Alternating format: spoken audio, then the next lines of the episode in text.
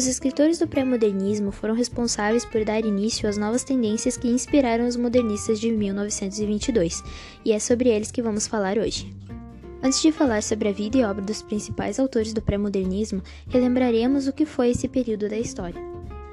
O pré-modernismo foi um período no Brasil de intensa movimentação literária que marcou o período de transição entre o simbolismo e o modernismo.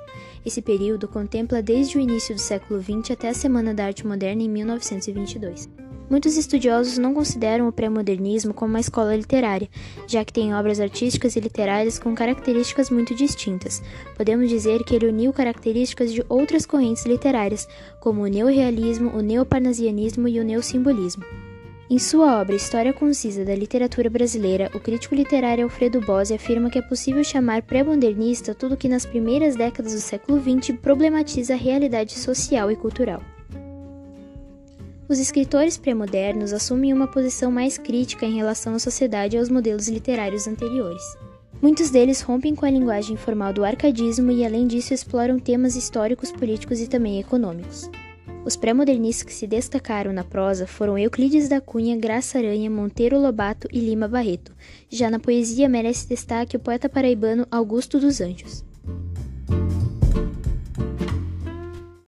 Euclides Rodrigues da Cunha nasceu em Cantagalo, Rio de Janeiro, em 20 de janeiro de 1866.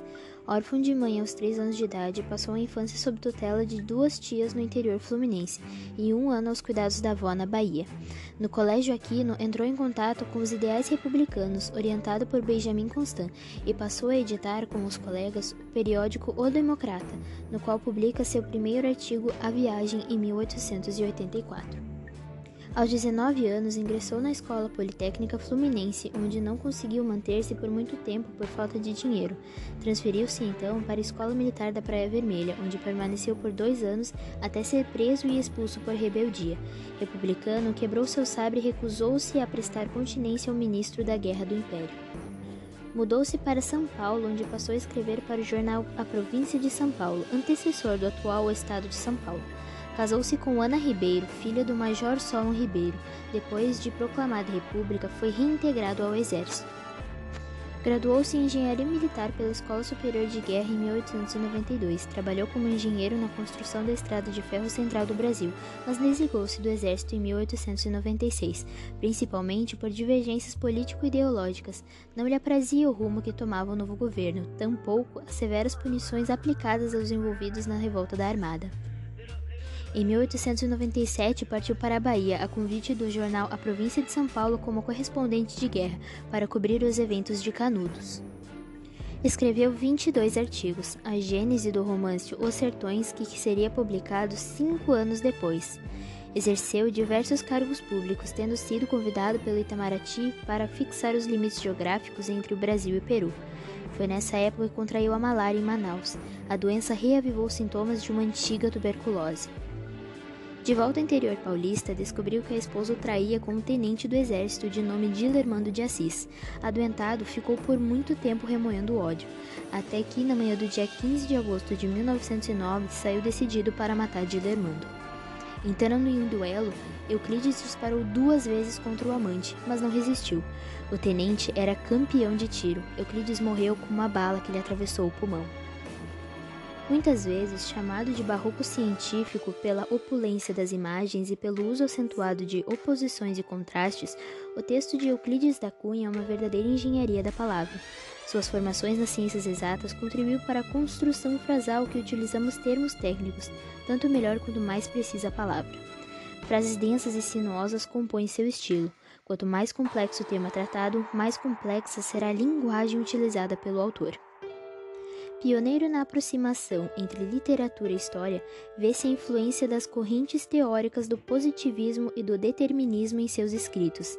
É também um grande pesquisador, e seu método de escrita consiste na observação demorada e na pesquisa pura. Publicada pela primeira vez em 1902, Os Sertões é objeto de análise de diversas áreas do conhecimento.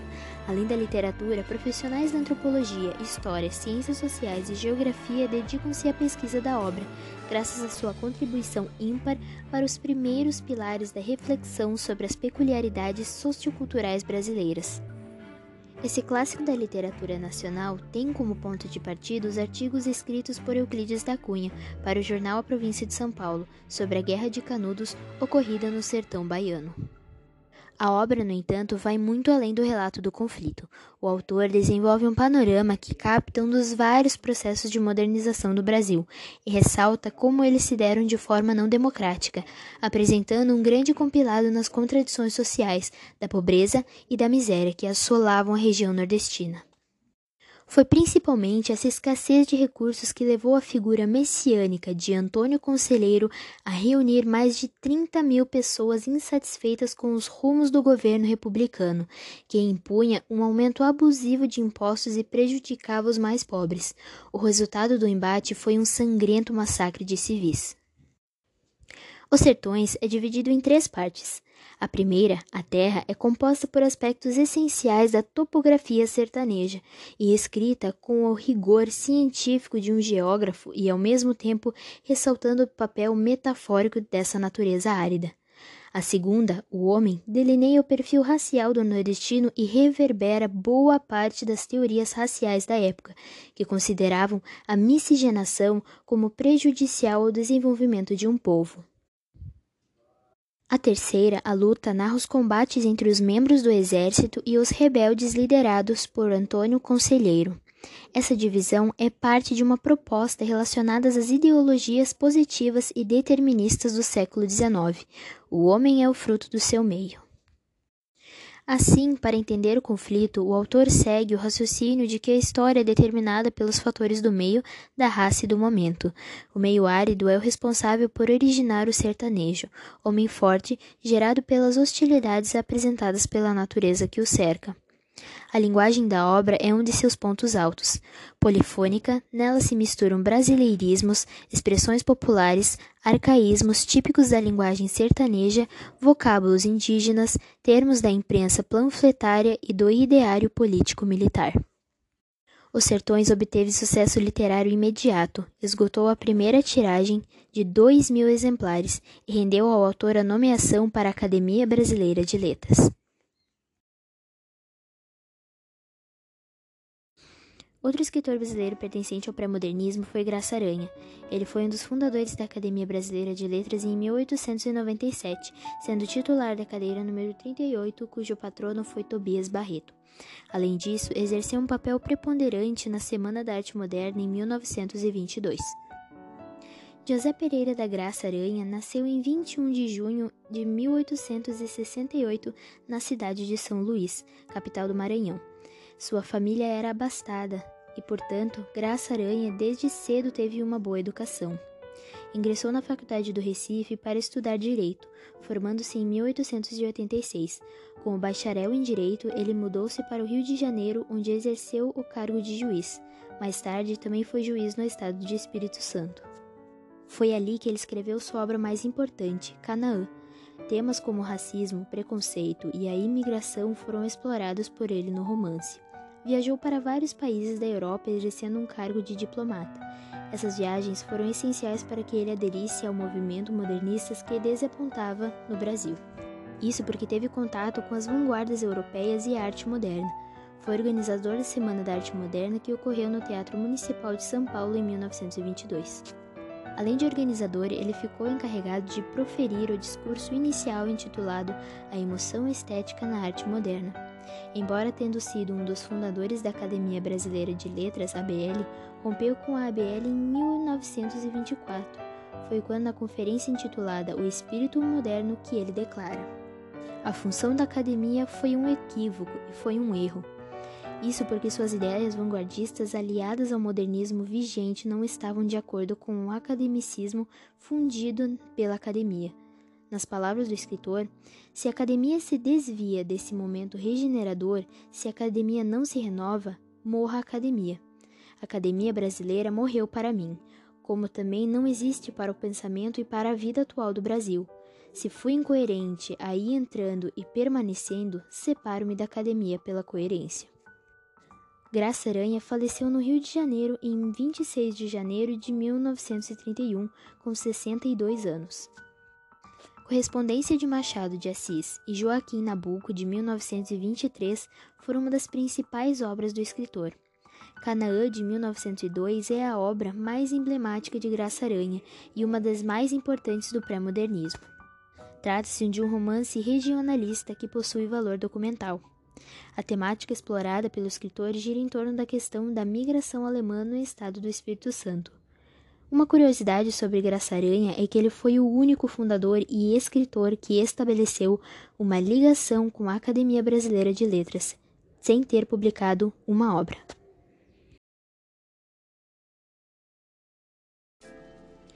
José Bento Monteiro Lobato nasceu em Taubaté em 1882. Homem de grande diversidade e talento, foi considerado gênio pioneiro da literatura infanto-juvenil. Formou-se em advocacia por imposição do avô, o Visconde de Tremembé. Contudo, sua vocação era mesmo as artes, pintura, fotografia e o mundo das letras. E assim, os melhores frutos da fazenda de sua propriedade foi o livro Urupés de 1918.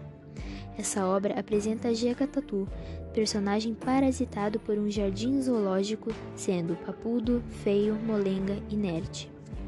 Essas publicações tiveram como propósito, apesar de serem contos infantis, ser um instrumento de luta contra o atraso cultural e a miséria no Brasil.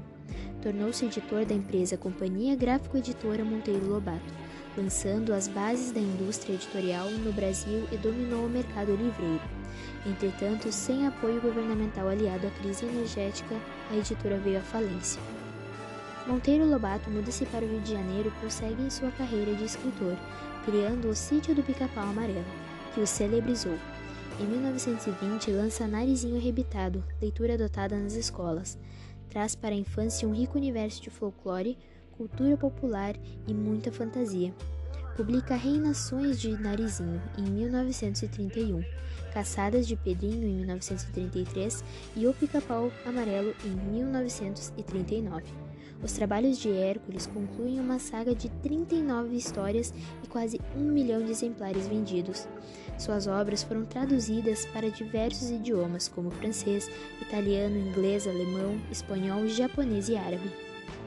Lobato concorreu em 1926 a uma vaga na Academia Brasileira de Letras, porém não foi escolhido. Recentemente surge uma polêmica sobre preconceito racial quando seu livro O Presidente Negro de 1926 descreve um conflito racial após a eleição de um negro para a presidência dos Estados Unidos da América, e também a personagem negra Tia Anastácia, comparada a uma macaca ao subir numa árvore. Em 1927, reside por quatro anos nos Estados Unidos em missão diplomática, como adido comercial e pôde constatar a lentidão do desenvolvimento brasileiro mediante o gigantesco progresso americano. De regresso para o Brasil, inaugura várias empresas de ferro e petróleo para fazer perfuração no intuito de desenvolver o país economicamente. Escreveu dois livros, Ferro, de 1931 e O Escândalo do Petróleo em 1936. Neste documento, o enfrentamento na busca de uma indústria petrolífera independente. A política do governo de Getúlio Vargas era não perfurar e não deixar que se perfure, proibiu e recolheu os exemplares disponíveis. Por contrariar os interesses de multinacionais, foi preso em 1941 no presídio de Tiradentes, onde ficou por seis meses. Saiu da prisão, mas continuou perseguido pela ditadura do Estado Novo. Lobato ainda foi perseguido pela Igreja Católica quando o padre Sales Brasil denunciou o livro História do Mundo para as Crianças, como sendo o comunismo para crianças. Em 1947, escreve a história de Zé Brasil, panfleto que percorreu o país de norte a sul, acusando o presidente Dutra de implantar no Brasil uma nova ditadura, o Estado Novíssimo. Monteiro Lobato concedeu uma entrevista à Rádio Record no dia 2 de julho de 1948. Dois dias antes de morrer, pobre, doente e desgostoso aos 66 anos de idade. Como ativista político e na contramão dos interesses dominantes, encerrou a entrevista com a frase: O petróleo é nosso, frase mais do que nunca repetida no Brasil. Foi um personagem brasileiro tão ilustre e importante, o cortejo de seu velório foi acompanhado por 10 mil pessoas, entoando o hino nacional. Algumas de suas obras foram Urupês, Cidades Mortas, Ideias de Jeca Tatu, Negrinha, Ferro, A Menina do Narizinho Arrebitado, Fábulas de Narizinho e entre muitas outras.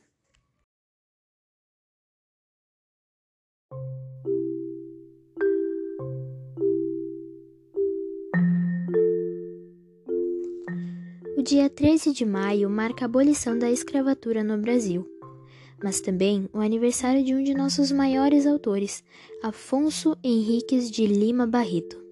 Mais conhecido como Lima Barreto, o escritor nasceu desta data em 1881, no final do Império. Filho de um prestigiado tipógrafo e de uma professora descendente de escravos, Lima viveu toda a sua vida no Rio de Janeiro. Nascido no bairro de Laranjeiras, passou parte de sua vida no subúrbio de Todos os Santos. Ironia do destino morreria precisamente em 1 de novembro, dia de Todos os Santos do ano de 1922. Um dos maiores nomes da literatura brasileira, Lima teve uma grande contribuição na imprensa da época, publicando crônicas, resenhas e até artigos de humor, algum deles com pseudônimo. Na literatura de ficção, escreveu contos e publicou seis romances, entre eles clássicos da literatura como Recordações do Escrivão Isaías Caminha, publicado em 1907 em forma de folhetim e dois anos depois em livro, e O Triste Fim de Policarpo Quaresma, em 1911. Nos contos destaca-se O Homem que Sabia Javanês, considerado uma das maiores narrativas breves da nossa literatura. Lima é autor também de Diário do Hospício de 1953, sobre sua passagem pelo Hospício Nacional dos Alienados e do romance Cemitério dos Vivos de 2010, baseado nessa vivência. Publicados postumamente, os livros partem de sua experiência. A sua obra é profundamente marcada pelas questões políticas de costume da República Velha e pela herança de mais de três séculos de escravatura, além do elitismo do universo literário brasileiro. O próprio autor guardava ressentimento por não ser, por exemplo, admitido na Academia Brasileira de Letras. Sua vida foi marcada por uma série de tragédias. Perdeu a mãe aos 6 anos e teve de assumir o sustento da família aos 22, diante da loucura do pai. Aos 33 anos, Lima é recolhido pela primeira vez ao hospício, em decorrência de delírios causados pelo uso abusivo de álcool. Voltaria a ser internado em duas ocasiões, até o dia de sua morte. Seu pai, por sua vez, morreria em 3 de novembro de 1922, dois dias depois do filho. A obra Recordações do escrivão Isaías Caminha foi o primeiro romance de Lima Barreto, onde narra a história de um jovem que se muda para o Rio de Janeiro, capital da República, e busca estabelecer-se no meio jornalístico. Mesmo sendo qualificado para tanto, o rapaz precisa defrontar-se com as dificuldades impostas a um jovem de origem negra em um país que abolira a escravidão há menos de 20 anos e não reconhecia os negros como cidadão. O livro, um retrato mordaz do jornalismo e do mundo das letras de então, coloca o autor à imagem de boa parte dos veículos da época, sobretudo o Correio da Manhã, jornal onde colaborava e que lhe serviu de inspiração para a obra. Ambientado no final do século XIX, o romance O Triste Fim de Policarpo Quaresma conta a história do major reformado que dá título ao livro.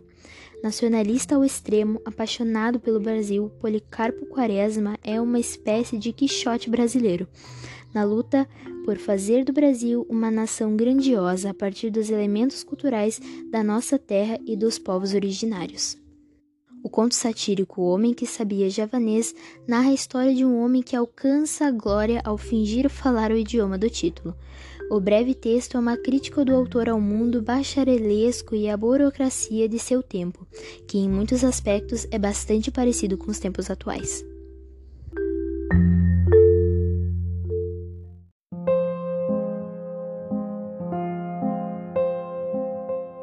Augusto dos Anjos, conhecido como Poeta da Morte, foi um escritor simbolista brasileiro. Ele ocupou a cadeira número 1 um da Academia Paraibana de Letras. Augusto de Carvalho Rodrigues dos Anjos nasceu em 20 de abril de 1884 no Engenho, no município Pau d'Arco, atual Sapé, no estado de Paraíba. Desde cedo foi educado por seu pai.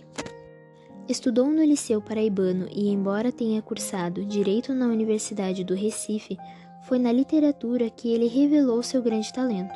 Sendo assim, não chegou a exercer sua profissão de advogado.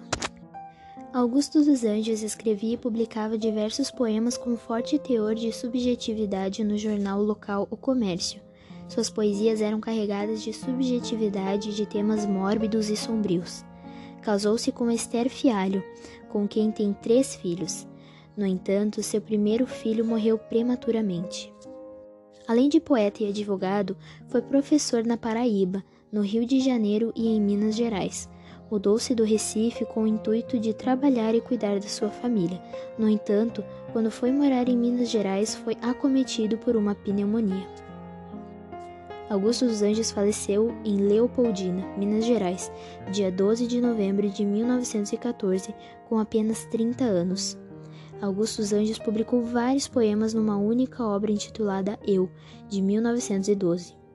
Embora sua obra esteja incluída no movimento simbolista, é notória a presença de características do parnasianismo e do pré-modernismo.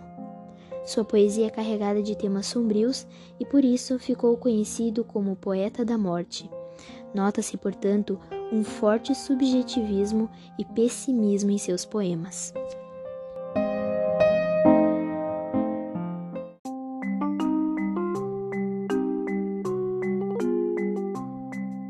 Raul de Leone Ramos fez os estudos primários e secundários no Rio de Janeiro, partindo em seguida para a Europa, onde passou a adolescência. De volta ao Brasil, ingressou na Faculdade Livre de Direito, no Rio de Janeiro, formando-se em 1916. Em 1917, graças ao apoio do então ministro do Exterior Nilo Peçanha, ingressa na carreira diplomática, sendo designado no ano seguinte para servir em Havana, Cuba Interrompe a viagem, contudo, e é designado para servir em Montevidéu, onde fica apenas três meses. Transferido para o Vaticano, acaba por abandonar a carreira, passando a trabalhar como inspetor numa companhia de seguros. Ganha notoriedade nos meios literários ao publicar, em 1919, Ode a um Poeta Morto. E pouco tempo depois, novamente, graças à influência de Nilo Peçanha, Leone é eleito deputado à Assembleia Legislativa do Estado do Rio de Janeiro. Não chega, contudo, a tomar posse, pois, a fim de realizar o tratamento para a cura da tuberculose, retira-se à cidade de Itaipava. Em 1922, publica Luz Mediterrânea, por sua posição estético-filosófica e pelo cuidado com a forma de seus poemas. Leone é considerado por alguns críticos um poeta parnasiano. Trata-se, contudo, de uma visão simplista.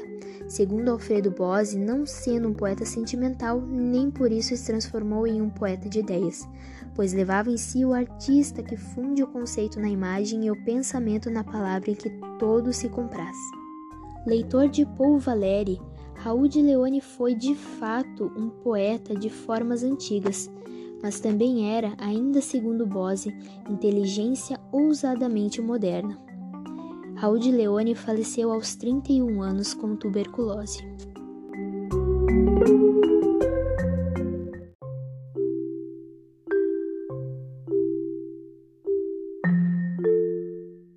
Infelizmente, João Simões Lopes Neto obteve consagração póstuma, apesar de que três de suas obras haviam sido publicadas em vida com sucesso: Contos Gauchescos, Lendas do Sul e Cancioneiro Guasca. Conferências e peças teatrais assinadas sob o pseudônimo de Serafim Bemol permaneceram durante muito tempo inéditas, tendo sido publicadas as peças teatrais somente nos anos 90 do século XX. Surpreendentemente, uma vez que o escritor faleceu em 1916 e algumas dessas peças chegaram a ser representadas amadoristicamente em Pelotas, terra natal do autor, e depois relegadas ao esquecimento durante 74 anos, até que, sob o patrocínio do Codec, o material escrito foi exposto no Teatro 7 de Abril em Pelotas.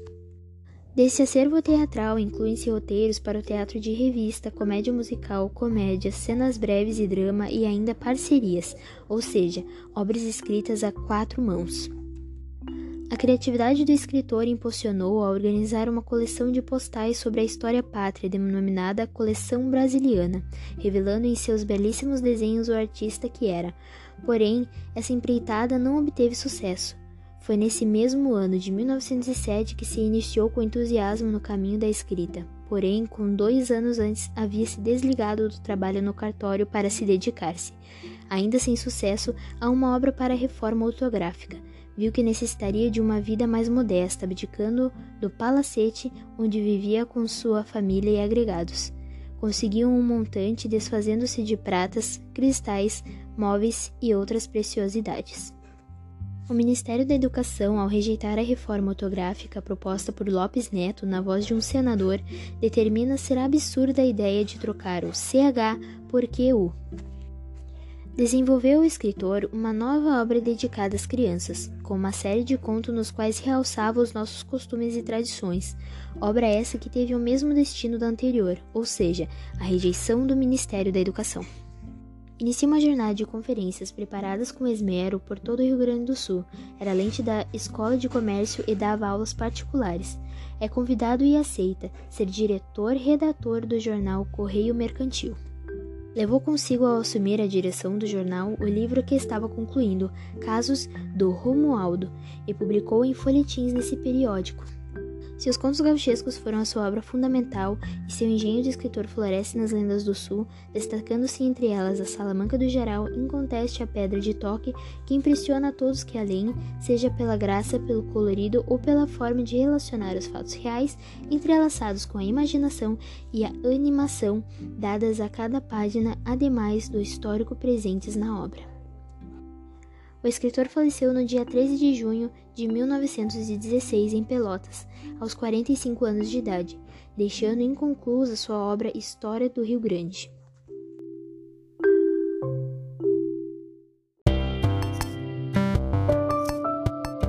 Como se pôde notar, o pré-modernismo brasileiro ainda se caracterizou como um período longo, cerca de 20 anos, e diversos autores também podem ser encaixados neste contexto como Coelho Neto com sua principal obra O Turbilhão, Alcides Maia com Ruínas Vivas e Almas Bárbaras, Valdomiro Silveira com Os Caboclos e Afonso Arino com Pelo Sertão. De temáticas e estilos distintos, escritores como Monteiro Lobato, Simões Lopes Neto e Euclides da Cunha sedimentaram o terreno para a prosa regionalista da segunda geração modernista.